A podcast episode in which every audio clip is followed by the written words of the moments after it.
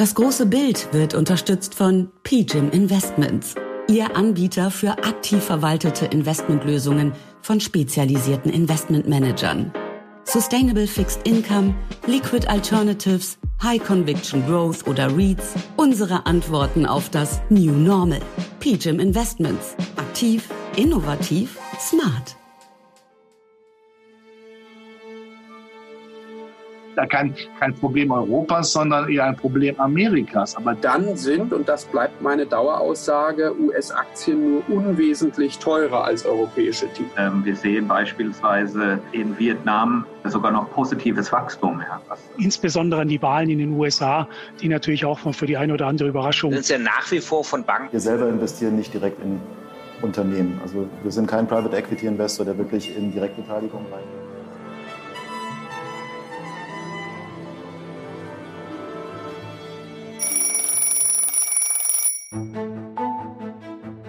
Das ist das große Bild. Der gemeinsame Podcast des Private Banking Magazin und ETA Family Office. Mein Name ist Christian Hammes und ich führe auch dieses Gespräch aus meiner Perspektive als Family Officer, Beirat und Treasurer. Und ich heiße Sie ganz herzlich willkommen. Bevor wir uns auch in dieser Folge wieder mit den Kapitalmärkten beschäftigen, ist mir folgender Hinweis wichtig. Die Gespräche, die ich in diesem Podcast führe, sind zum einen ohne jegliche Gewähr und zum anderen keine Anlageberatung. Erst recht nicht für bestimmte Finanzprodukte.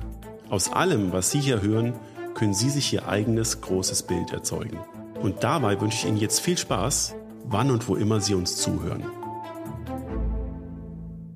Liebe Zuhörerinnen, liebe Zuhörer, in der letzten Folge haben wir die Welt und die aktuelle Rallye aus der Sicht einer Anleihenmanagerin, nämlich Kerstin Terhardt, analysiert. Und heute setzen wir unseren kleinen Kapitalmarktdiskurs mit dem Chief Investment Officer Chris Oliver Schickendanz fort der zuvor bei der Commerzbank tätig war und jetzt die gleiche Rolle als Chief Investment Officer bei der Capital AG innehat. Wir unternehmen wieder eine Reise durch die verschiedenen Anlageregionen und sammeln über die verschiedenen Szenarien für das kommende Jahr Ideen für einen richtig guten Matchplan. Auch in diesem Gespräch kombiniert Herr Schickentanz wieder viele strategische und taktische Überlegungen mit fachlichen Aspekten, die so in einem normalen Reporting-Gespräch keinen Platz finden und deswegen gibt es diesen Podcast ja auch. Dass Ihnen, liebe Zuhörerinnen und Zuhörer, diese Gespräche Spaß machen, sehen wir daran, dass wir gehört haben. Und dafür danke ich Ihnen ganz herzlich. Wenn Sie auch in diesem Gespräch wieder ein paar fachliche Aspekte und Ideen erbeuten, dann abonnieren Sie uns doch oder lassen Sie eine gute Bewertung da oder teilen Sie uns auch gerne mit Ihren Freunden. Und jetzt viel Spaß bei einem lebhaften Spaziergang durch die Welt und den Maschinenraum von Chris Oliver Schickentanz.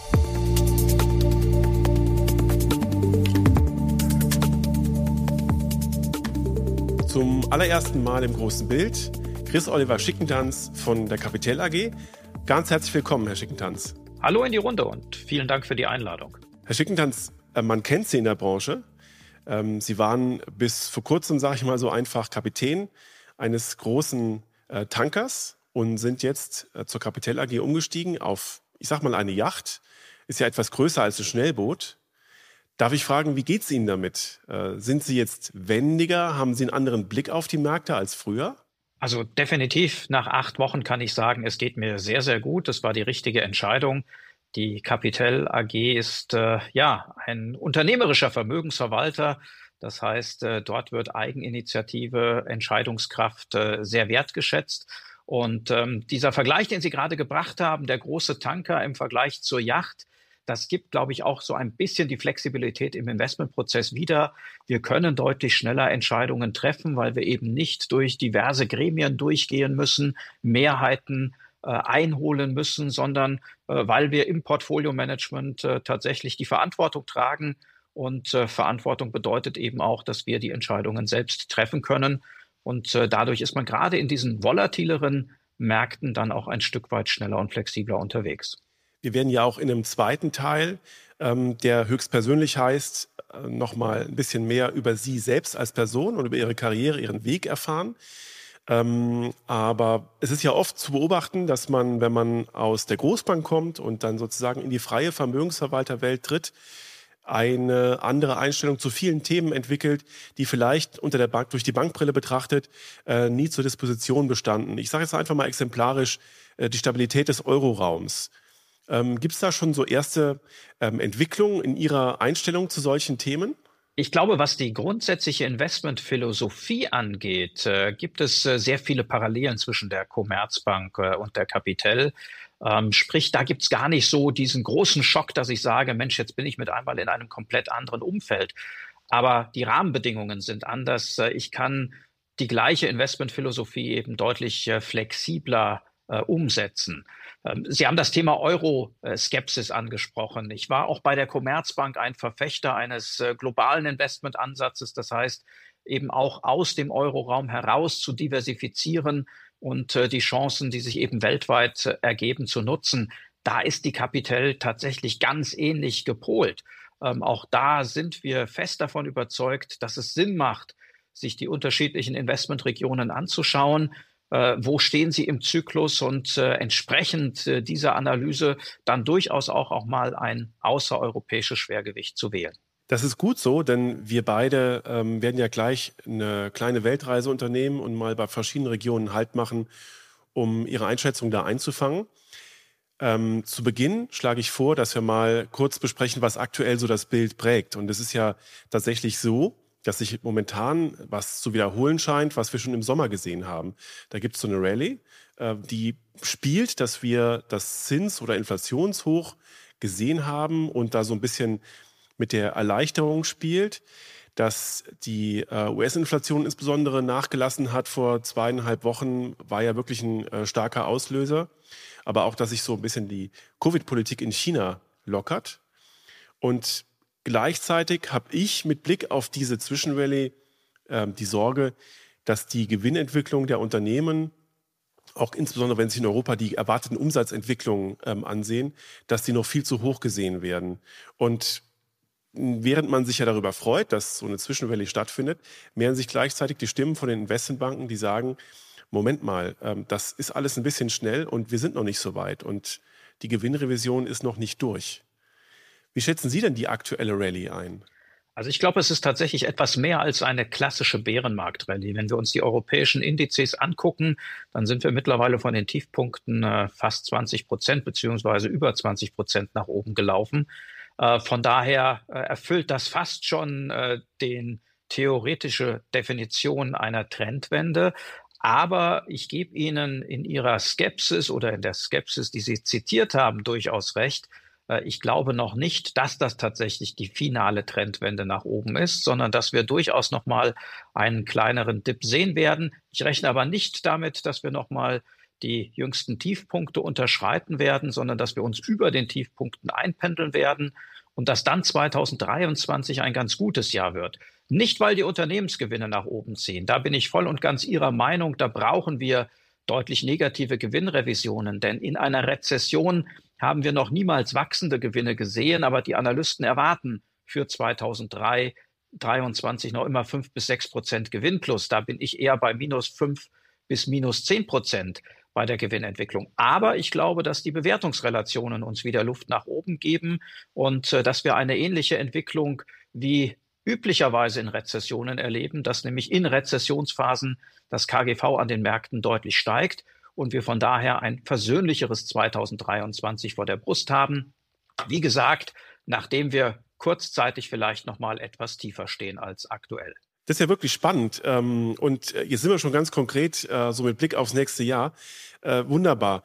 Ähm, denn äh, was Sie beschreiben, die Erholung bei der Bewertung hat ja darunter gelitten, dass wir in diesem Jahr diese steigenden Zinsen gesehen haben.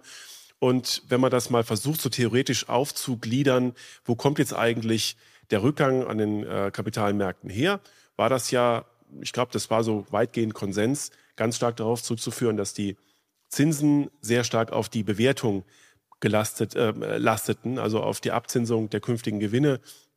Und man deswegen gesagt hat, der Multiplikator für eine bestimmte Branche muss einfach zurückkommen. Und die Gewinnrevision, die Sie schon genannt, genannt haben, für die Sie auch eine konkrete Auffassung haben für nächstes Jahr, die hat noch gar nicht so stark reingespielt. Also würde ich das jetzt so ab auslesen, was Sie gesagt haben, dass die Bewertungs, der Bewertungsfaktor äh, sich wieder normalisiert und gesundet und damit auch so den Effekt der Gewinnrevision, den Sie auch negativ einschätzen und damit ja auch gegen den Konsensus schon skeptischer sind, ähm, dass dieser Effekt überkompensiert wird und wir dann wirklich äh, eine Erholung im nächsten Jahr sehen? Ja, definitiv. Also wenn wir uns äh, mal die fundamentalen Treiber für das nächste Jahr angucken, dann haben wir auf der einen Seite die Zinspolitik. Äh, da gehe ich davon aus, dass wir mittlerweile den Höhepunkt in der Zinserhöhungsdynamik gesehen haben. Das heißt jetzt nicht, dass wir schon äh, den Hochpunkt im Zinserhöhungszyklus gesehen haben, was das absolute Zinsniveau angeht, aber wir werden ab jetzt äh, sozusagen mit etwas weniger Fahrt äh, die Zinsen nach oben geschraubt sehen von den großen Notenbanken.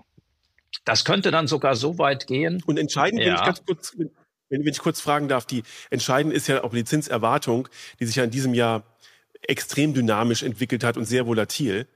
Und da äh, höre ich jetzt raus, Sie, Sie sehen, dass wir das Maximum quasi als Erwartung eingepreist haben und es von der ähm, Seite keinen Gegenwind mehr geben wird. Das ist genau der Fall. Also wenn wir uns anschauen, was erwartet der Markt aktuell, dann sind wir bei ungefähr fünf Prozent äh, Zielzins für die Federal Reserve. Und ich glaube, das ist ein absolut realistisches Niveau. Bedeutet, wir werden noch äh, zwei, drei Zinserhöhungen sehen, auch im kommenden Jahr. Aber die werden deutlich kleiner ausfallen und den Markt auch nicht mehr negativ überraschen. Ähm, überhaupt gehe ich davon aus, äh, dass im Verlauf des nächsten Jahres äh, sogar Zinssenkungsspekulationen aufkommen könnten. Denn die Inflationsrate, die dürfte im Jahresverlauf dann doch deutlicher zurückgehen, insbesondere in den USA. Wir haben spürbar niedrigere Rohstoffpreise. Die kalkulatorischen Mieten, die bis dato ja fast die Hälfte des Inflationsanstiegs im letzten Monat ausgemacht haben, die dürften auch mit äh, einer Zeitverzögerung den Häuserpreisen folgen und äh, dementsprechend dann eben auch nicht mehr zur Inflation beitragen, äh, so dass ich mir durchaus vorstellen kann, dass ab Sommer sogar die Markterwartung eher hingehen wird in Richtung von ersten Zinssenkungen der Notenbank. Das wäre aus meiner Sicht fundamental zwar etwas äh, verfrüht. Die Notenbank äh, wird sich sicherlich nicht die Butter vom Brot nehmen lassen und äh, abwarten, dass die Inflation tatsächlich sehr spürbar in Richtung des Zielkorridors von zwei Prozent zurückgeht. Aber für die Märkte wäre es natürlich durchaus ein Treiber, den man im Hinterkopf haben sollte und der dann eben auch die von uns erwartete KGV-Expansion antreiben könnte. Das ist ähm, ein wichtiger Punkt. Und liebe Zuhörerinnen, liebe Zuhörer, an der Stelle noch mal kurz äh, einen Blick auf die aktuellen Inflationsdaten und die Inflationserwartung. Was preist der Markt für die Inflation in zwölf Monaten ein? Ähm, das ist wirklich ähm, ganz spannend.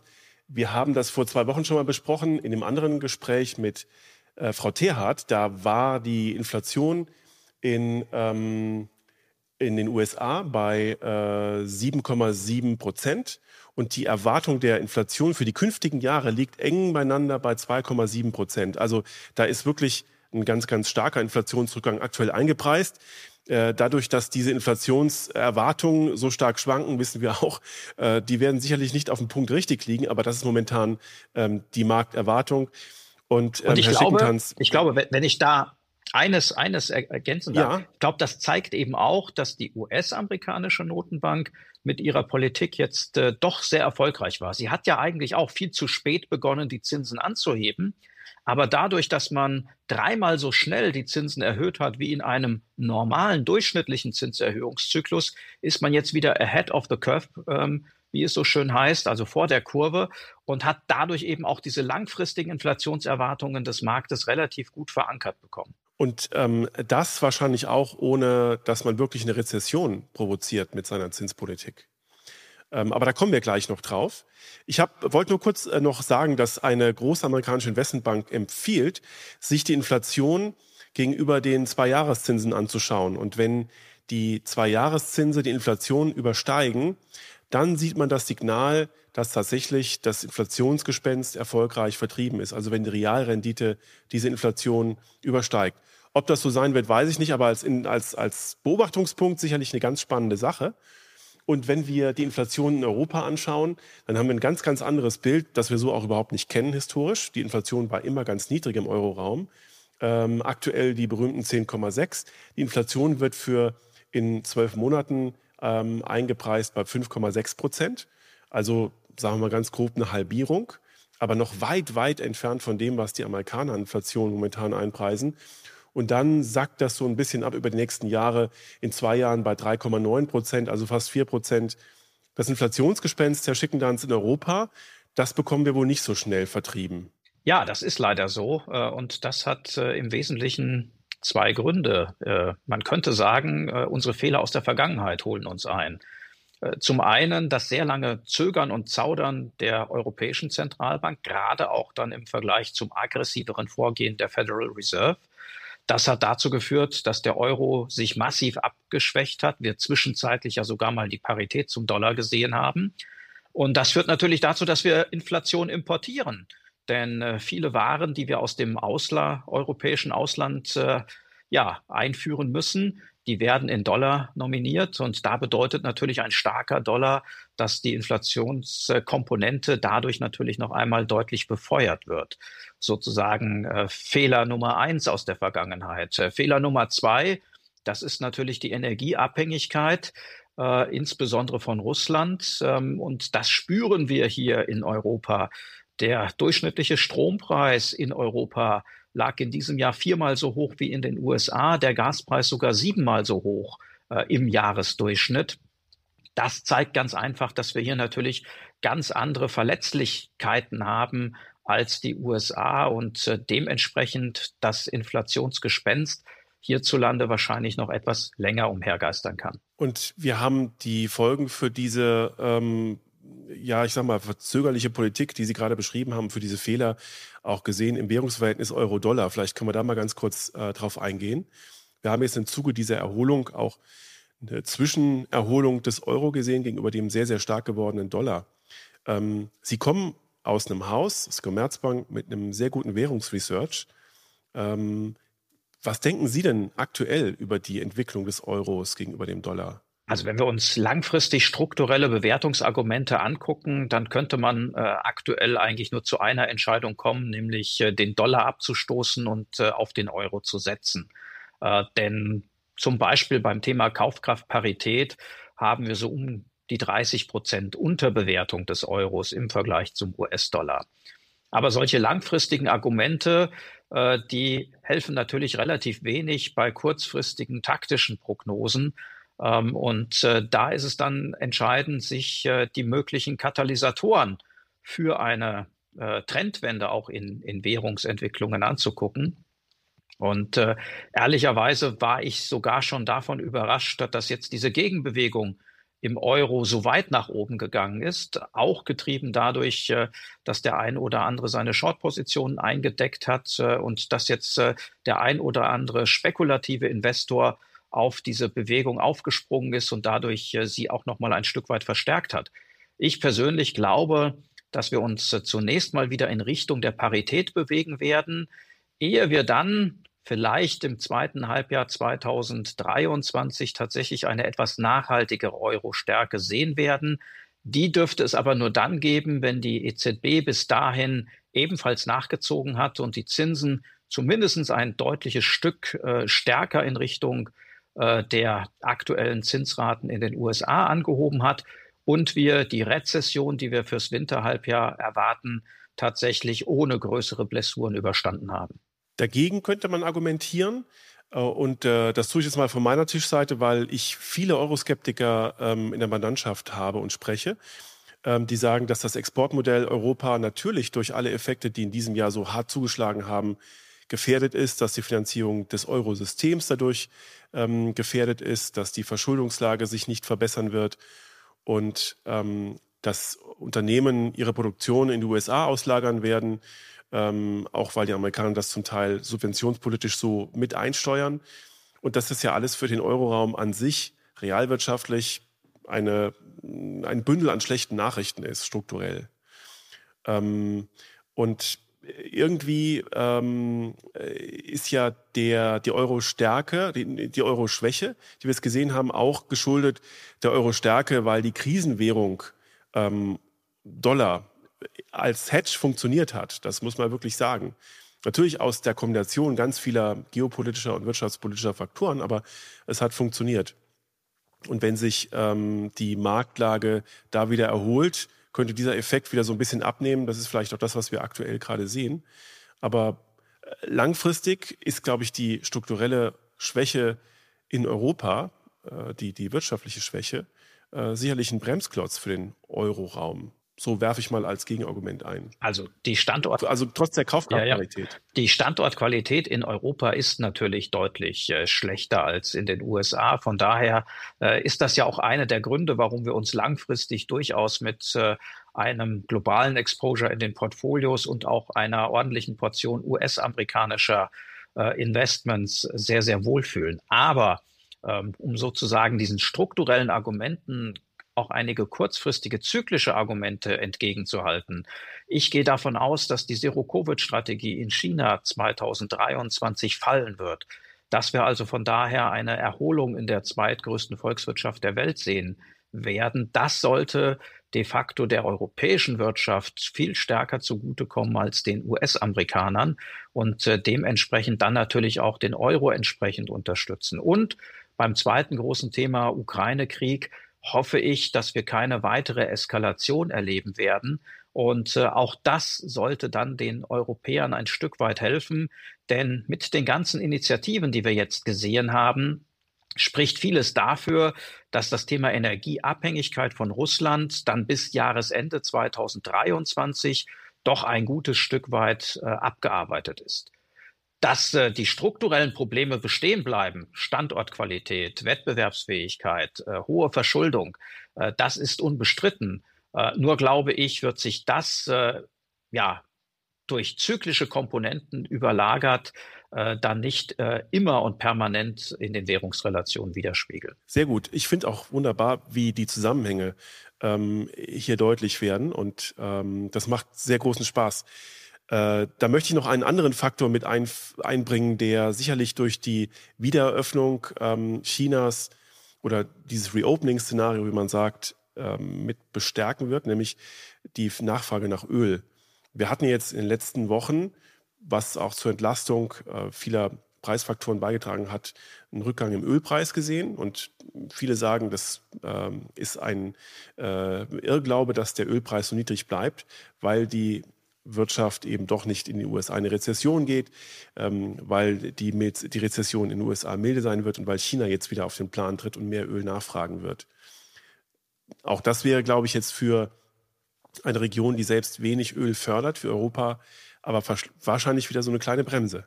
Das ist äh, in der Tat so. Ähm, wenn ich mir den Ölpreis angucke, dann gehe ich davon aus, dass diese Erholungsbewegung oder der, der Rückgang des Ölpreises, dass der noch äh, bis äh, ins erste Quartal anhalten könnte. Denn aktuell haben wir einen Überschuss an Öl. Das heißt, es wird mehr Öl produziert, als nachgefragt wird. Aber, und da gebe ich Ihnen vollkommen recht, äh, mit Blick gerade auch auf die zweite Jahreshälfte 2023 äh, dürften wir dann wieder in ein Defizit hineinrutschen. Äh, wir sehen eine deutliche Erholung beim Flugverkehr, ähm, wo wir aktuell immer noch eine deutlich niedrigere Ölnachfrage haben als vor der Pandemie. Das äh, Reopening-Szenario von China, Sie haben es angesprochen, äh, auch das wird die Ölnachfrage entsprechend befeuern. Die USA werden ihre strategischen Ölreserven sicherlich nicht mehr in gleicher Weise und in gleicher Geschwindigkeit freigeben wie aktuell. Das wird das Angebot ein Stück weit einschränken.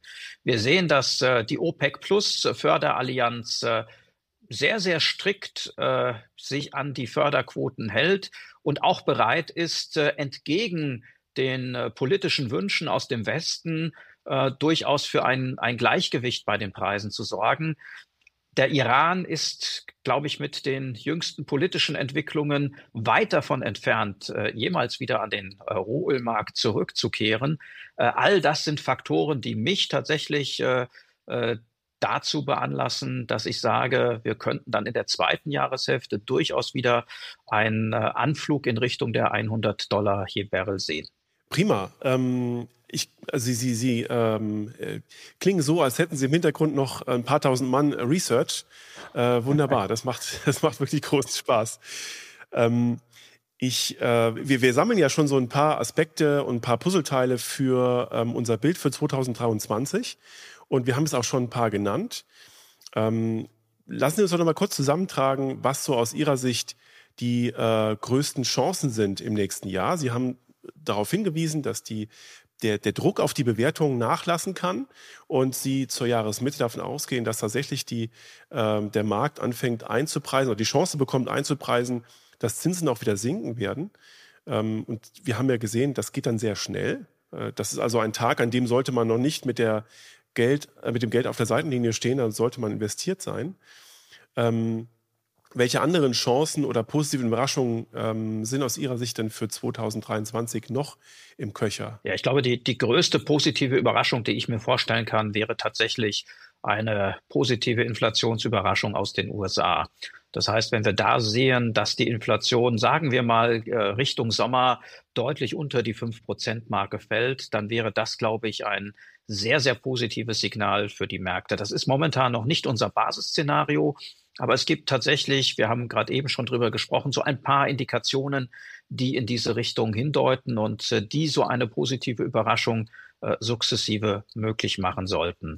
Ähm, denn dann äh, hätten wir natürlich ein ganz anderes Bild an den Märkten. Dann wäre tatsächlich der Zinserhöhungszyklus ausgestanden und dann hätten wir wahrscheinlich sogar noch mehr Luft äh, bei einer KGV-Expansion, als wir es normalerweise in Rezessionsphasen sehen. Die zweite mögliche Überraschung, ähm, die könnte aus der Ukraine oder aus dem Ukraine-Krieg heraus resultieren. Ähm, ich habe zwar aktuell noch keinen Plan, wie eine Friedenslösung für die Ukraine aussehen kann, aber in einer Situation, in der die militärischen Verluste auch für Russland immer größer werden, gibt es, glaube ich, durchaus mittlerweile auf beiden Seiten ein Interesse, zu einer Friedenslösung zu kommen. Und das würde natürlich einen wesentlichen geopolitischen Risikofaktor, insbesondere auch für die europäische Region, dann entsprechend entfallen lassen. Es kann ja durchaus sein, dass äh, dieser Friede, dieser Frieden offiziell so gar nicht verhandelt wird, sondern dass er einfach da ist und ähm, keine weiteren Kampfhandlungen stattfinden, weil sich der Aggressor die Zähne ausgebissen hat und einfach kein Material mehr hat, was er da in die Schlacht werfen kann. Ähm, das hieß aber nicht, dass ukrainische Gebiete befreit werden, dadurch automatisch. Ähm, also wahrscheinlich müsste, um den Effekt, den Sie beschreiben, wirklich äh, manifestierbar zu machen, auch eine Verhandlung stattfinden und man müsste sich in irgendeiner Form einigen. Aber das wäre natürlich sehr, sehr wünschenswert. Was die Inflation angeht, ich habe so ein bisschen die Angst, dass wir tatsächlich mit der Inflationserwartung für die USA äh, von 2,75 Prozent im sagen wir mal, Dezember nächsten Jahres oder Ende November nächsten Jahres äh, schon wirklich diese niedrige Inflation brauchen, also diese, fast diese Drittelung brauchen und wehe, sie kommt nicht, dann, dann haben wir nochmal, ähm, glaube ich, so Bremseffekte. Aber mal sehen. Ne? Aber letztendlich, wenn das, was Sie sagen, eintritt, dann kommen wir genau dahin, was aktuell so die Preislage ist. Wäre aber dann vielleicht keine, nicht unbedingt eine Überraschung. Da bin ich aber ehrlicherweise ein Stück weit entspannter, weil diese marktbasierten Inflationserwartungen, die waren auch in den letzten Jahren extrem unzuverlässig. Das heißt, ich schaue mir eher an, was sagt momentan der Konsens der Volkswirte? Mhm. Und da sind wir deutlich über dem, was jetzt uns sozusagen die, die marktbasierten Inflationsmaßstäbe liefern würden. Äh, sprich, da sind wir eher bei weit über vier Prozent. Äh, und das ist für mich ein Niveau, wo ich mir tatsächlich eine positive Überraschung vorstellen könnte. Übrigens ähm, auch eine, das kurz aus dem Nähkästchen geplaudert, eine Wette vieler Multi-Asset-Manager, ähm, die tatsächlich darauf wetten, dass diese Inflationserwartung im nächsten Jahr zu hoch ist. Ähm, ganz spannend. Kann man über Derivate machen, aber ähm, don't try this at home, sage ich an dieser Stelle immer.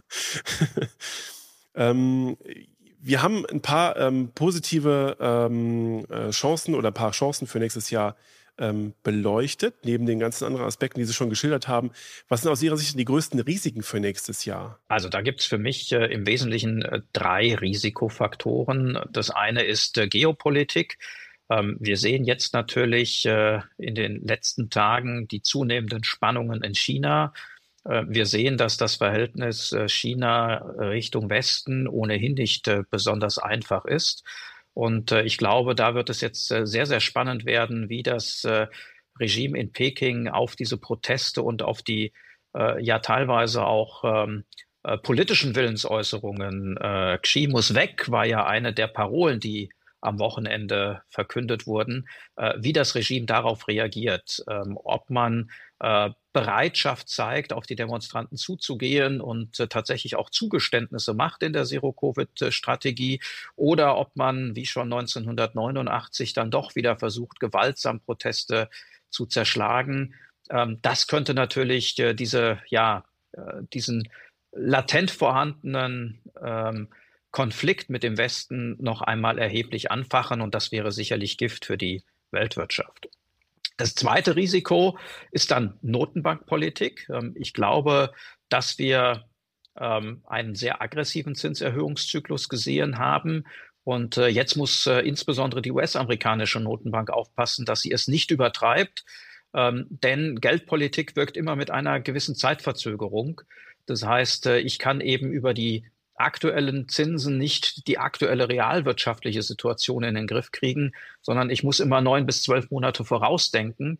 Und da glaube ich, sollte man jetzt tatsächlich auch erst einmal den Maßnahmen, die man eingeleitet hat, äh, den entsprechenden äh, Wirkungszeitraum äh, zugestehen. Mhm. Und das dritte Thema, das ist dann eher ein, ein strukturelles Thema. Wir haben momentan äh, viele akute Probleme und es ist natürlich auch absolut klar, dass sich die Politik jetzt erst einmal um diese akuten Probleme kümmert, beispielsweise, dass wir äh, warm und sicher durch äh, diesen Winter kommen.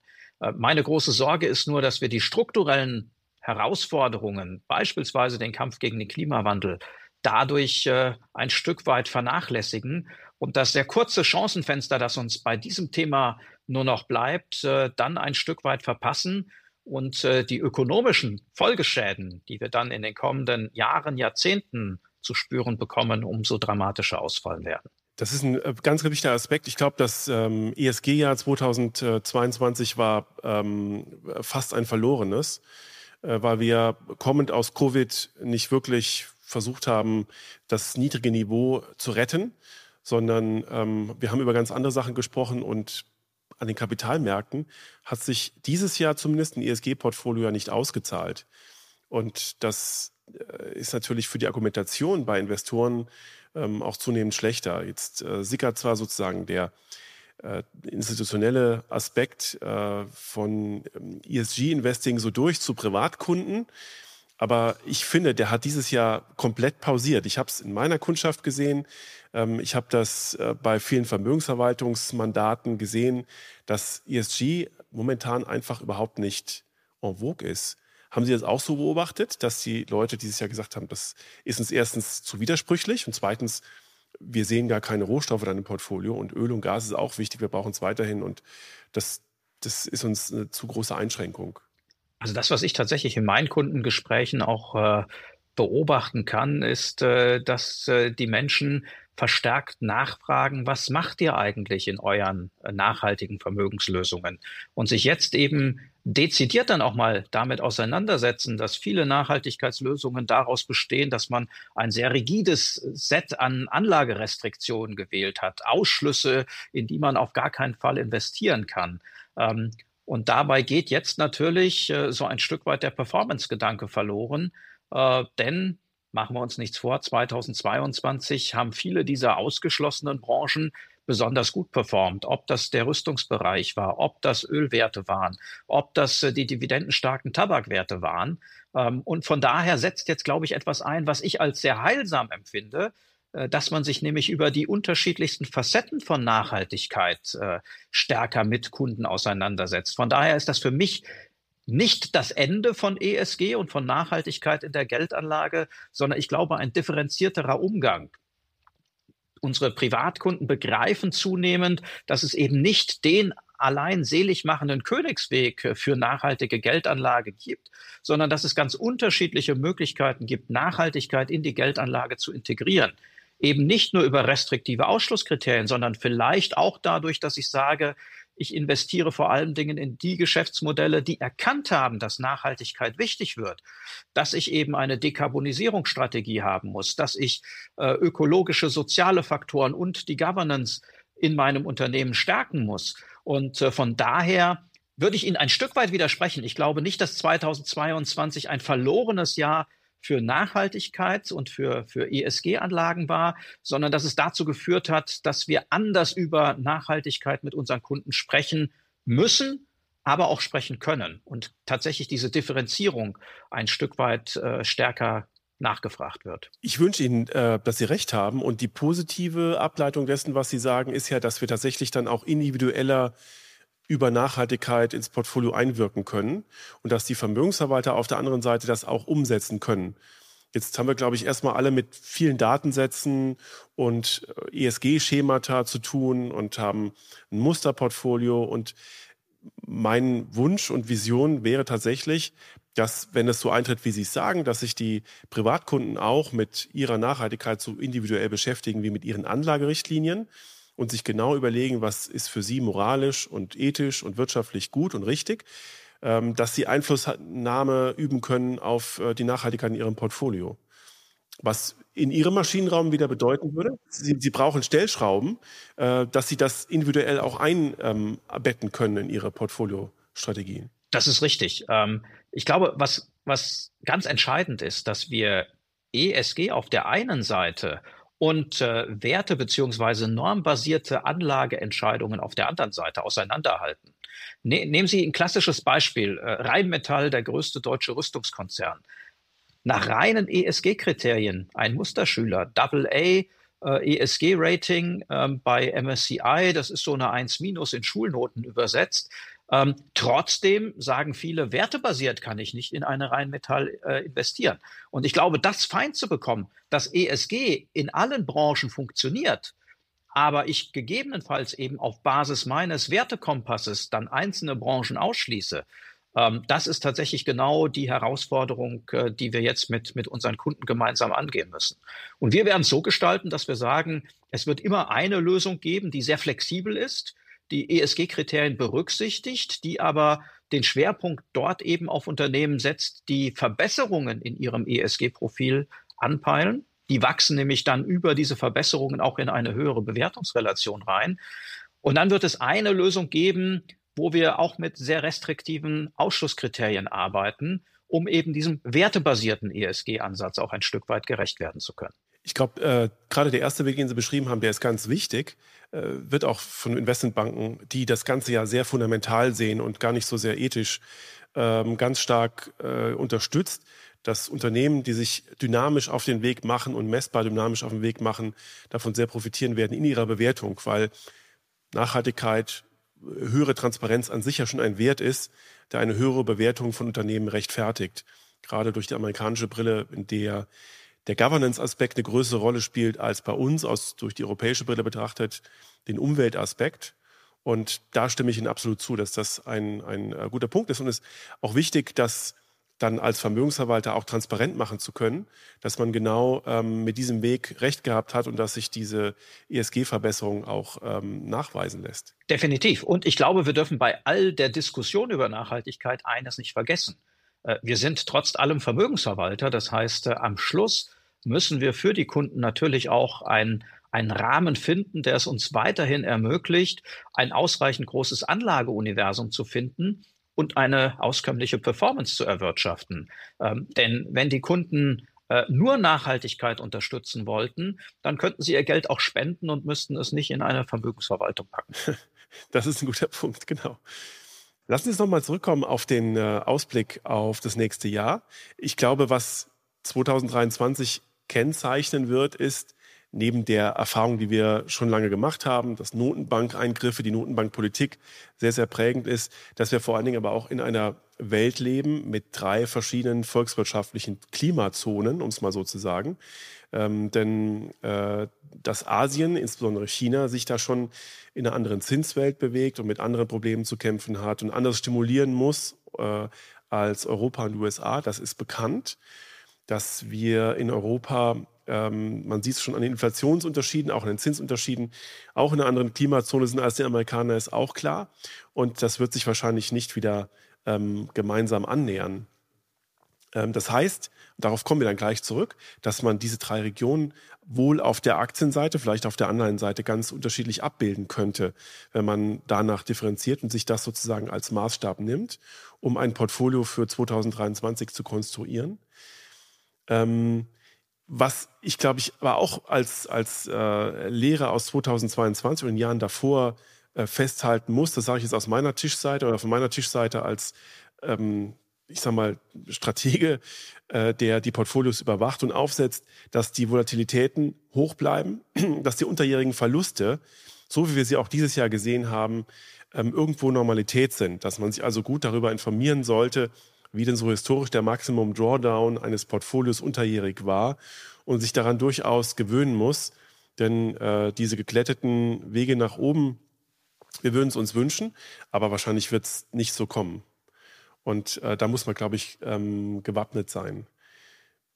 Ist das ähm, aus äh, Ihrer Sicht gerade so, was auch diese, diese dreigeteilte Makrowelt angeht, ähm, ein, ein äh, Risiko, dass diese drei Kontinentalplatten sozusagen weiter auseinanderdriften und dass wir uns nach all dem, was jetzt passiert ist, und nach diesem Umgang mit dem Corona-Lockdown, der Wiedereröffnung, der Inflation, die daraus resultiert, den geopolitischen Verstrickungen und der Energieversorgung und der Rohstoffversorgung, das ist ja auch dafür verantwortlich, dass die ähm, Wirtschaftszonen so weit auseinanderdriften, dass wir jetzt tatsächlich nicht mehr die Synchronität mit den Amerikanern, äh, ich sag mal so zeitnah hinbekommen wie in der Vergangenheit mit einem Gap von sechs Monaten vielleicht in anderen äh, Richtungen, sondern dass wir jetzt komplett auseinanderdriften? Also ich glaube nicht, dass wir komplett auseinanderdriften, denn dafür sind wir immer noch in einer globalisierten unter, äh, Welt unterwegs. Aber ich gebe Ihnen absolut recht, wir werden wieder eine, eine Welt der drei, vielleicht sogar der vier oder fünf Geschwindigkeiten äh, sehen. Ähm, man könnte ja jetzt noch Osteuropa aus den Emerging Markets herausrechnen, Lateinamerika sich nochmal differenziert angucken. Ähm, das eröffnet uns Anlagestrategen aber natürlich auch wieder mehr Möglichkeiten.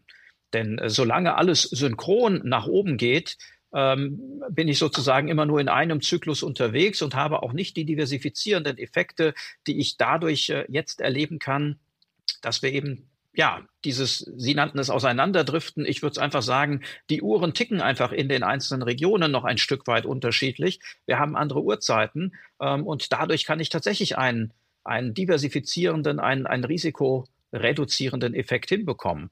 Eine Hauptaufgabe für die Asset Allocation ist es dann, glaube ich, äh, zu entscheiden, wo will ich ein bestimmtes regionales Risiko oder eine regionale Chance nutzen? Äh, mache ich das auf der Aktienseite? Mache ich das auf der Anleihenseite? Mache ich das vielleicht indirekt über ein Rohstoffinvestment? Oder mache ich es auch durch ein Zusammenspiel dieser unterschiedlichen Komponenten? Muss mir dann aber natürlich bewusst sein, dass ich dadurch dann auch ein, ein Risiko verdoppel oder verdreifache im Zweifel. Generell, ähm, bezogen auf die Entwicklung der Märkte, kann man, glaube ich, ähm, schon vor Covid sagen, als wir so an so einem müden äh, Zyklus in Europa und auch in den USA angekommen sind, der ja auch schon zu brechen drohte, dass aktives Vermögensmanagement, eine aktive Vermögensverwaltung und eine aktive Entscheidung über die Aktienquotengewichtung, über die Branchen, die Regionen und so weiter tatsächlich Outperformance erzielt. Also erstens, weil sie uns vor Dingen schützt, die dann in bestimmten Marktphasen sehr schädlich sind. Und zweitens, weil sie ähm, die guten Aspekte der uns zur Verfügung stehenden Kapitalmarktwelt ähm, überbetont. Äh, und jetzt mit Blick auf 2023 haben wir vielleicht tatsächlich auch noch mal ein Jahr, in dem es gar nicht so den dynamischen Aufschwung erstmal gibt und man durch nicht unbedingt durch Allokation, sondern vielleicht auch tatsächlich durch Stockpicking ähm, Outperformance generieren kann. Lassen wir uns da mal vielleicht bei den USA anfangen. Äh, wir haben in den USA das Bild schon relativ scharf gezeichnet, was sich im nächsten Jahr tun könnte. Die Inflation kommt zurück. Wir können ab einem gewissen Punkt auch wieder einpreisen, dass die Zinsen sinken werden. Und bis dahin sind wir aber erstmal ähm, bei der Frage, wie stark die Unternehmen denn darunter leiden werden, dass sie ihre Preise und ihre Inflationseffekte nicht vollständig an die Kunden weitergeben können. Denn das ist ja das, was die Gewinne äh, schmelzen lässt und was die Gewinnrevision dann in den USA auch durchaus nochmal äh, nach unten drückt. Wie stellen Sie denn Ihr Portfolio für 2023 in den USA auf, vor dem Hintergrund? Also ich glaube, es gibt nicht das Portfolio für 2023, sondern das, was Sie gesagt haben, wird dazu führen, dass wir im Jahresverlauf mehrmals adjustieren müssen. Ähm, heißt, äh, ich glaube, dass 2023 äh, ein Jahr der durchaus aktiveren Umschichtungen äh, wird. Ähm, aktuell würden wir äh, eine gute Mischung äh, aus, äh, ja, eher aus, aus defensiven äh, äh, Branchen äh, im US-amerikanischen Aktienportfolio gewichten. Das heißt, äh, wir halten die Konsumgüter des Alltagskonsums immer noch äh, für relativ resistent, weil die die Inflation tatsächlich sehr leicht an ihre Verbraucher weitergeben können. Ob jetzt die Flasche Cola ähm, ein Dollar kostet oder ein Dollar zehn, das spielt äh, bei der Nachfrage nicht so die gravierende Rolle. Ähm, wir erhalten sehr viel vom äh, strukturellen Wachstum äh, im Gesundheitsbereich und äh, sind da auch entsprechend positioniert. Wir glauben, äh, dass in der Telekommunikation das ein oder andere Interessante vorzufinden ist und auch bei den klassischen Industriegütern, zumindest in einzelnen Bereichen, wie zum Beispiel den Industriegasen, sehr hohes Wachstum vor, zu finden ist. Von daher wäre das sozusagen unsere Startaufstellung. Ähm, Im Jahresverlauf mhm. 2023, glaube ich, äh, werden wir dann ähm, irgendwann auch wieder zinssensitivere Titel beimischen. Dazu gehört beispielsweise die IT-Branche. Dazu gehören aber auch die REITs, die ja durch den Zinsanstieg massiv unter die Räder gekommen sind und die dann eben bei den ersten Anzeichen für Zinsspekulationen nach unten äh, dann auch, glaube ich, wieder etwas äh, größeres Erholungspotenzial haben. Und was Sie jetzt gerade beschrieben haben für Ihre Ausgangslage, spricht dafür, dass Sie in der Bewertung äh, mit dem amerikanischen Portfolio wahrscheinlich recht günstig dastehen, nicht zu teuer und ähm, dass die Dividendenrendite vergleichsweise hoch ausfällt mit der aktuellen Konstellation. Das ist so. Äh, wir würden uns natürlich immer wünschen, dass die Bewertungsrelationen noch günstiger sind. Äh, da sind wir also sicherlich noch nicht äh, an den Zyklustiefs aus, aus früheren Börsenzyklen.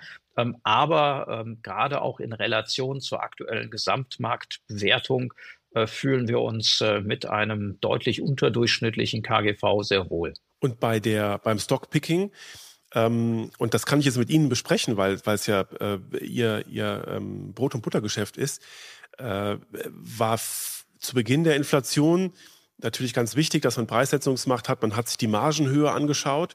Und ich habe den Eindruck, dass jetzt nach und nach so defensivere Aspekte in den Vordergrund rücken, um zu selektieren, was denn eigentlich eine stabile Aktie in so einem Marktumfeld sein kann.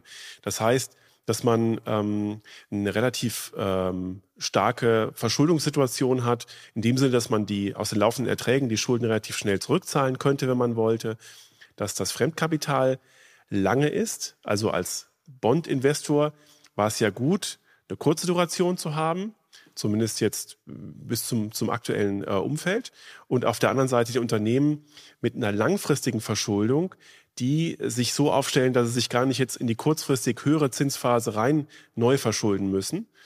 Und ich habe auch oft gehört, dass die, ähm, der Anteil an der Bilanz an immateriellen ähm, Geschäfts- und Firmenwerten beobachtet wird, weil es da Abschreibungspotenzial geben könnte, wenn man irgendwann mal Firmen gekauft hat, die jetzt mit ihren Erträgen auch zurückkommen müssen. Ähm, also das sind so Aspekte, an denen man da in der Bilanzanalyse herumdoktern kann und sich äh, ein, robustes Portfolio äh, zimmern kann. Haben Sie da noch weitere Aspekte? Also zum einen würde ich Sie äh, direkt als Aktienanalyst einstellen, denn das sind tatsächlich ganz wesentlich die Kriterien, auf die wir jetzt aktuell achten. Ähm, ansonsten ähm, wir haben über ESG schon gesprochen. Das ist tatsächlich ein Faktor, der bei uns äh, mhm. auch nach wie vor eine, eine große Bedeutung hat. Sprich, da achten wir nicht so sehr auf die Frage, äh, wo steht ein Unternehmen per heute in Sachen Nachhaltigkeit, sondern hat es einen glaubwürdigen Plan. Äh, und wenn dieser glaubwürdige Plan besteht, dann sind wir auch bereit, uns mit Unternehmen auseinanderzusetzen, die per heute ein unterdurchschnittliches ESG-Rating äh, haben. Ähm, und dann äh, spielt für unsere Anleger natürlich auch die Dividendenausschüttung äh, eine Rolle, wobei wir da nicht auf die Höhe der Dividendenrendite achten, sondern vielmehr darauf, äh, dass kontinuierlich Dividenden gezahlt werden, idealerweise auch über die Zeit äh, sukzessive gesteigert werden und ähm, ähnlich äh, wie das, was Sie sozusagen für den operativen Cashflow äh, geschildert haben, dass wir hier eben auch eine relativ niedrige Ausschüttungsquote gemessen am erwirtschafteten freien Cashflow eines Unternehmens haben. Damit ist die Frage schon mal so ein bisschen beantwortet und das haben Sie vorher auch skizziert wann sich das Gesicht des Aktienportfolios leicht verändert zu vielleicht höheren Bewertungen, mehr Wachstum. Man spricht ja oft auch von ähm, Long Duration. Das, der Begriff der Equity Duration, den wir eigentlich nur aus der Anleihenseite diskutieren, der ist ja ich glaube, vor zwei Jahren so ein bisschen in den Markt reingesickert, äh, dass man sich überlegt, wie lange dauert es eigentlich, bis ich auf der Aktienseite meine investierten, äh, meinen investierten Preis wieder in Form von Erträgen zurückbekomme. Und Long Duration wäre dann alles, was so in Technologie geht. Und das ist dann sicherlich das, was Sie dann stärker gewichten werden, wenn Sie äh, die Wende hier gesehen haben, Mitte des Jahres. Ähm, vielleicht ein guter Zeitpunkt, sich nochmal darüber zu unterhalten.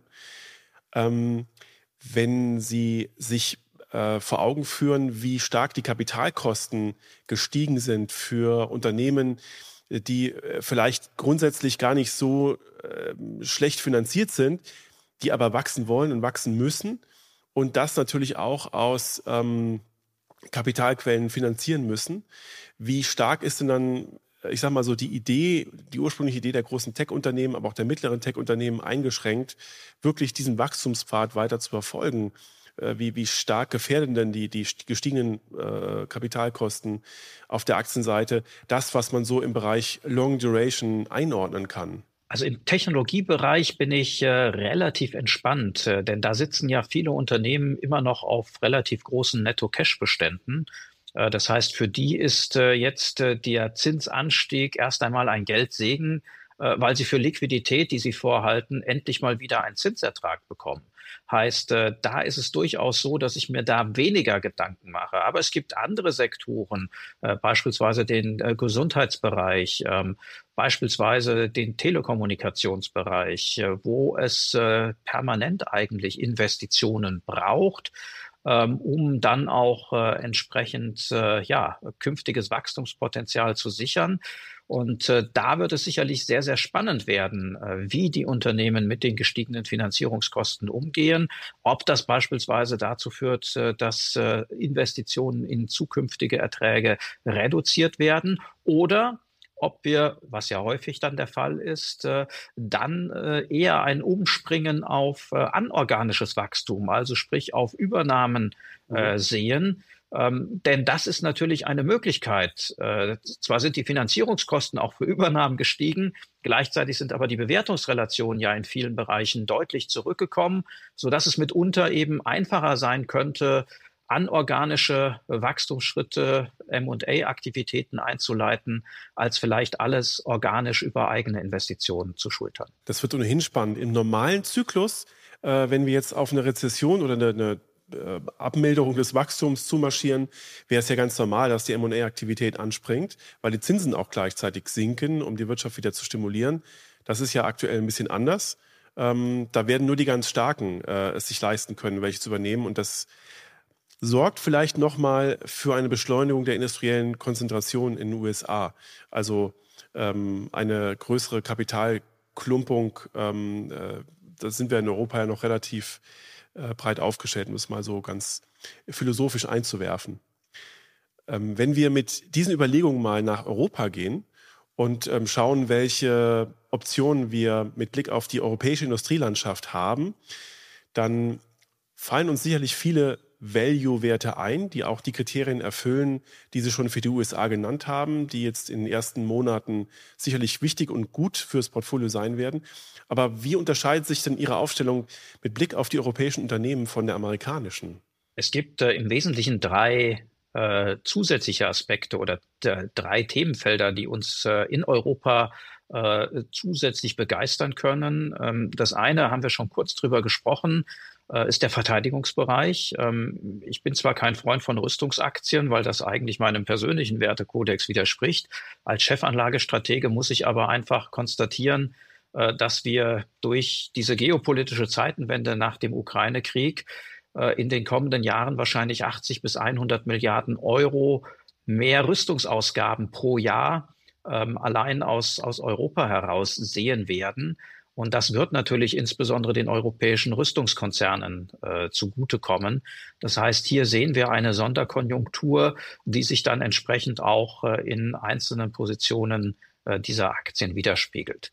Das zweite Thema, die Zinswende in Europa, äh, führt wieder erwarten dazu, dass wir auch äh, den europäischen Bankaktien einiges zutrauen. Jetzt würde man normalerweise sagen, Banken vor einer Rezession zu kaufen, das ist doch dumm, denn da steigt die Risikovorsorge. Was wir aber sehen und was wir erwarten, ist, äh, dass der Wegfall der Negativzinsen auf der Einlagenseite zu einem enormen Ertragshebel für zumindest einige europäische Bankinstitute führen wird ähm, und dass ein Anstieg der Risikovorsorge bei weitem nicht äh, so dramatisch ausfallen dürfte, als dass damit dieser Effekt kompensiert werden würde. Heißt, wir haben hier Nettoprofiteure vom wegfallenden äh, Negativzins. Und das dritte große Thema. Darf ich kurz einhaken, ja. weil ähm, ich da auch äh, spannend finde und da muss ich selbst auch ähm, über meine eigene mentale Hürde springen, dass die Gewinnrevision genau aus den genannten Gründen bei den Banken wahrscheinlich dann ausfallen wird, weil Banken ja im Prinzip dann sowohl auf der Aktiv- als auch der Passivseite profitieren, die Zinsmargen steigen und äh, sie sind extrem günstig bewertet, haben auch vergleichsweise hohe Dividendenrenditen. Also im europäischen Kontext obwohl wir sie nie gemocht haben, oder ich zumindest nicht und viele ähm, andere Vermögenshalter, mit denen ich gesprochen habe, auch nicht, Jetzt kommen äh, Banken da wieder ähm, in die erste Reihe. Das ist interessant. Das ist tatsächlich so eine zyklische Liebe, könnte man sagen. Also nichts, äh, was auf äh, langer Dauer beruhen wird. Aber ich glaube, dass dieser Effekt äh, in den kommenden Quartalen äh, die ja, Gewinnberichte äh, vieler europäischer Banken entsprechend positiv gestalten wird. Genau. Jetzt noch der dritte Aspekt. Ja, wir haben schon über den Kampf gegen den Klimawandel gesprochen. Ich glaube, dass das für Europa eine Riesenchance ist. Und damit meine ich jetzt nicht die Hersteller von Windkraftturbinen und äh, Solarzellen. Ähm, da ist der Wettbewerb mittlerweile so groß, äh, dass die Margen unter Druck geraten und ich eher weniger Potenziale sehe. Aber wir haben in Europa sehr viele innovative Unternehmen im Bereich der Umwelttechnologien, ob das Dämmstoffhersteller sind, ob das ähm, ja, Unternehmen sind, die intelligente Maßnahmen zur Energiereduktion oder Energiesteuerung, Strom äh, Verbrauchssteuerung äh, beisteuern können. Äh, und in den Bereichen, da sehen wir tatsächlich auch äh, sehr, sehr gute Chancen und äh, würden hier eben in Europa auch selektiv zugreifen. Und wenn Sie im Laufe des Jahres in Europa auch diesen ähm, Stell, die Stellschraube bedienen möchten, dass Sie vielleicht eine längere Duration im Aktienbereich aufbauen oder vielleicht auch der Rechnung, der, der Zyklikrechnung tragen? Vielleicht auch dem Umstand, dass man selbst in Europa dann wieder mit sinkenden Zinsen rechnen darf, dann würden andere Branchen in den Vordergrund treten. Das ist der Fall. Dann würde man natürlich äh, noch stärker in den industriellen Bereich hineingehen, äh, wobei man dann natürlich sich ganz genau anschauen muss, wo kommt äh, die konjunkturelle Hoffnung her? Kommt sie aus einer Öffnung Chinas, dann muss ich eben mir entsprechende Aktien auch mit einem hohen China-Exposure raussuchen oder kommt sie aus anderen Bereichen der Welt. Ähm, sprich, da ähm, haben wir zwar einen groben Fahrplan, aber tatsächlich äh, im Detail ähm, ist noch nicht so fein äh, gezeichnet, als dass man da schon sagen könnte, äh, und es wird dann genau dieser Industriezweig, ähm, sondern das ist äh, zunächst mal nur eine grobe Idee, die man dann wenn man die Treiber genauer ähm, ablesen und äh, abzeichnen äh, lassen sich kann, äh, dann muss man da sicherlich das Ganze nochmal entsprechend äh, differenziert betrachten und konkretisieren. Welche Rolle spielen äh, bei Ihnen, bei der Kapital AG, die Emerging Markets? Das ist ja eine spannende Frage. Das, ähm, äh, manchmal wird das ja so ein bisschen gehandhabt nach dem Motto, ja, die gehören irgendwie dazu und deswegen kaufen wir mal für 5 Prozent ein Emerging Markets ETF und da wird dann auch nicht aktiv ein- und ausgesteuert. Wie handhaben Sie das? Für uns sind die Emerging Markets äh, eine durchaus wichtige Wirtschaftsregion, ähm, die wir auch äh, häufiger im Portfolio betrachten. Was wir nicht machen, dafür sind wir einfach ein aktiver Vermögensverwalter, dass wir sagen, wir haben immer eine feste Quote in den Emerging Markets. Denn auch da gibt es ein Auf und Ab. Auch da gibt es natürlich differenziert äh, nach den einzelnen Regionen ganz unterschiedliche Trends. Ähm, für 2023 äh, sieht unser Drehbuch zunächst einmal eine stärkere Investition auf der Anleihenseite vor. Ähm, wir glauben, dass Emerging Markets Anleihen dann in der Regel in, in Dollar nominiert, äh, um nicht noch das Währungsrisiko zusätzlich einzugehen, ähm, hier eine, eine positive Trendwende nach oben vollziehen werden und äh, dementsprechend dann äh, mit dem üblichen Vorlauf äh, gegenüber äh, Aktien und auch den, den westlichen Anleihemärkten äh, ein Stück weit vorpreschen werden. Ob wir das dann im Jahresverlauf noch verstärken, indem wir auch auf der Aktienseite äh, ein etwas größeres Emerging Markets äh, Engagement eingehen werden, hängt äh, für uns ganz entscheidend äh, daran, ob wir in China tatsächlich äh, diese Reopening-Fantasie bestätigt sehen werden oder nicht. Denn das dürfte ein bisschen Sogwirkung zumindest auch für die anderen asiatischen Volkswirtschaften entfalten können. Und jetzt haben Sie schon eine Brücke gebaut zum Anleihenbereich, der ähm, bei vielen Vermögensverwaltern na, so ein bisschen ein äh, stiefmütterliches Dasein fristete. Und ich glaube jetzt auch taktisch über die ganzen Möglichkeiten, äh, die der Anleihenbereich bietet, wieder richtig spannend wird. Wie werden Sie denn im nächsten Jahr auf der Anleihenseite zaubern und langfristig ohne großes Risiko diese Renditen äh, sichern, die ähm, sich aktuell bieten? Also ich glaube, das Schöne ist, dass man ja jetzt nicht mehr zaubern muss. Der Zins ist zurück äh, und damit habe ich natürlich eine deutlich bessere Ausgangsbasis. Ich muss nicht mehr äh, die ganz großen Risiken äh, wählen, um überhaupt noch eine positive Performance generieren zu können, ähm, sondern ich kann mich äh, mit stinknormalen, äh, ich sag's mal, äh, einigermaßen bonitätsstarken europäischen Corporate-Anleihen ähm, glaube ich, äh, relativ wohlfühlen. Also das ist für uns äh, sozusagen das große Kerninvestment, äh, dass wir eben auf die Investment-Grade-Anleihen äh, aus dem aus dem europäischen Bereich äh, setzen. Das Ganze werden wir äh, sukzessive wahrscheinlich ergänzen, auch mal durch ähm, ein, ein Hochzinsengagement. Ähm, ähm, da würden wir aus heutiger Sicht äh, eher ähm, auch die äh, Hochzinsmärkte in Europa sehen als äh, in den USA. Ähm, das hat äh, aber eher zur Folge, dass äh, die Spreads hierzulande ein Stück weit stärker angestiegen sind als in den USA. Das heißt, äh, wir da den Eindruck haben, dass man die schwächere wirtschaftliche Entwicklung hierzulande dann auch entsprechend über deutlich höhere Risikoaufschläge bezahlt bekommt. Und Fremdwährungen spielen demzufolge zunächst gar keine Rolle, weil manchmal, das ist dann eine philosophische ähm, Einstellung der Vermögensverwalter, hört man, dass Fremdwährungen sich im Anleihenbereich schlichtweg nicht lohnen und man den Fremdwährungsbereich sowieso über die Aktien ins Portfolio einsteuert und dann eben tatsächlich nur im Euroraum investiert. Handhaben Sie das auch so? Also für das Gros der äh, Anleiheinvestitionen ist das richtig. Ähm, Emerging Markets Anleihen würden wir, wie gesagt, in US-Dollar äh, laufen lassen, so dass wir da eben ein, ein gewisses Dollar-Risiko äh, hätten. Wir haben auch noch eine kleinere Position äh, in skandinavischen Währungen. Äh, das ist aber eher vernachlässigbar. Äh, von daher kann ich Ihnen grundsätzlich recht geben, ja, dass das Gros des Währungsexposures äh, kommt auch bei der Kapitel von der Aktienseite. Und Sie haben gerade für das Kreditrisiko im Anleihenbereich schon schulbuchmäßig beschrieben, dass es sich jetzt vielleicht noch gar nicht so sehr lohnt, höhere Kreditrisiken beizumischen, aber äh, je stärker sich die, die Lage wieder stabilisiert, desto ähm, interessanter wird das. Und ähm, dann bleibt im Prinzip nur noch die wichtigste Stellschraube, die Duration. Äh, und da gibt es in diesem Jahr irgendwie so auch schwarz-weiß und ganz viel Grau, wie Vermögensverwalter die Durationsschraube bedient haben. Manche gar nicht, manche, indem sie gar nichts gemacht haben, nur Fälligkeiten ähm, äh, haben äh, neu anlegen wollen. Ähm, in welcher Bandbreite agieren Sie da bei der Kapitel? Äh, geht das von, von eins bis neun Jahren oder pendelt sich das irgendwo zwischen vier und fünf Jahren ein? Oder wie kann man sich das vorstellen? Also wir haben den, den absoluten Anlageschwerpunkt im Bereich von ein bis fünf Jahren. Ähm, das heißt, da finden Sie, würde ich mal schätzen, 85 bis 90 Prozent unseres Anleiheportfolios in diesem Laufzeitbereich. Und wir haben aus Diversifizitäts- oder Diversifizierungsgründen äh, den ein oder anderen etwas länger laufenden äh, Titel im Portfolio. Ähm, mit Blick auf 2023 gehe ich davon aus, äh, dass wir sukzessive dann auch wieder die Duration ein Stück weit verlängern werden ähm, wobei wir ähm, da sicherlich äh, eher mal vorsichtig unterwegs sein werden.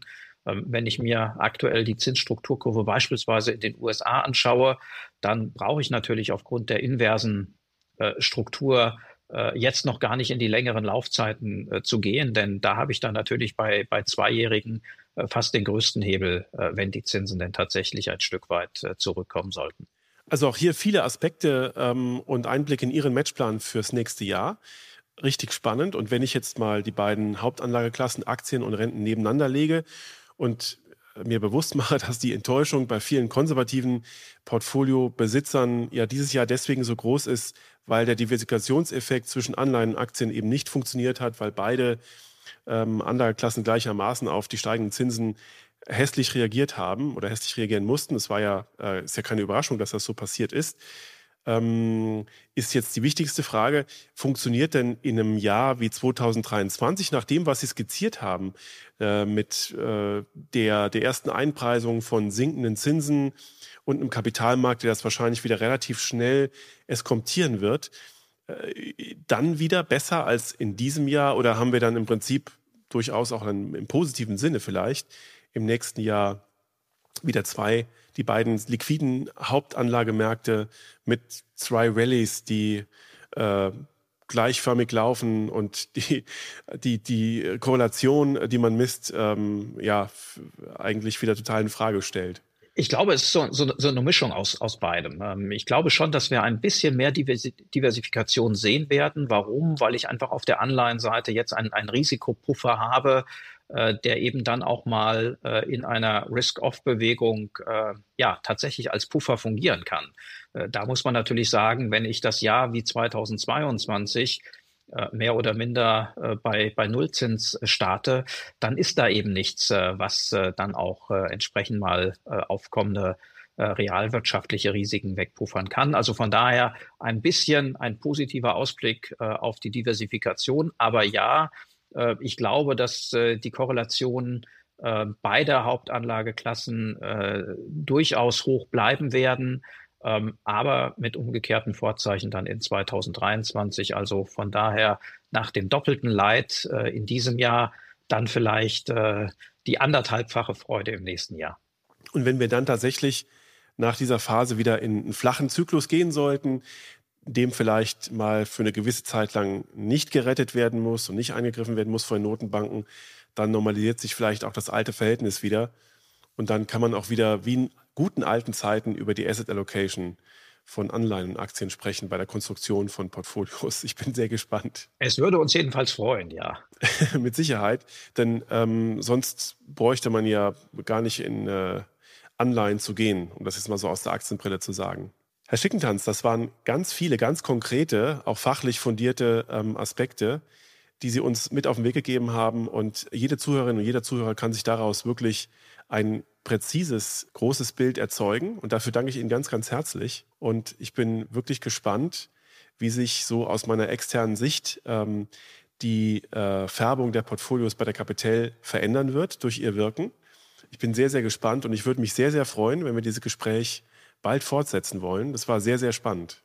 Sehr gerne. Ich freue mich drauf. Ähm, und äh, ja, wir werden bei der Kapital sicherlich noch ein bisschen Wegstrecke vor uns haben, um die Investmentphilosophie nachzuschärfen und äh, um auch im Investmentprozess noch das eine oder andere zu konkretisieren.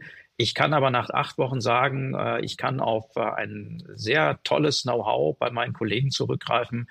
Von daher macht das momentan äh, sehr, sehr viel Freude, da auch gemeinsam mit den Kollegen den Investmentprozess ein Stück weit weiterzuentwickeln. Wunderbar. Dabei wünsche ich Ihnen viel Erfolg.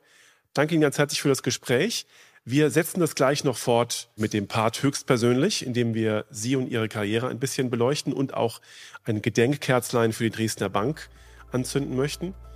Und äh, bedanke mich jetzt fürs Erste ganz herzlich bei Ihnen. Dankeschön.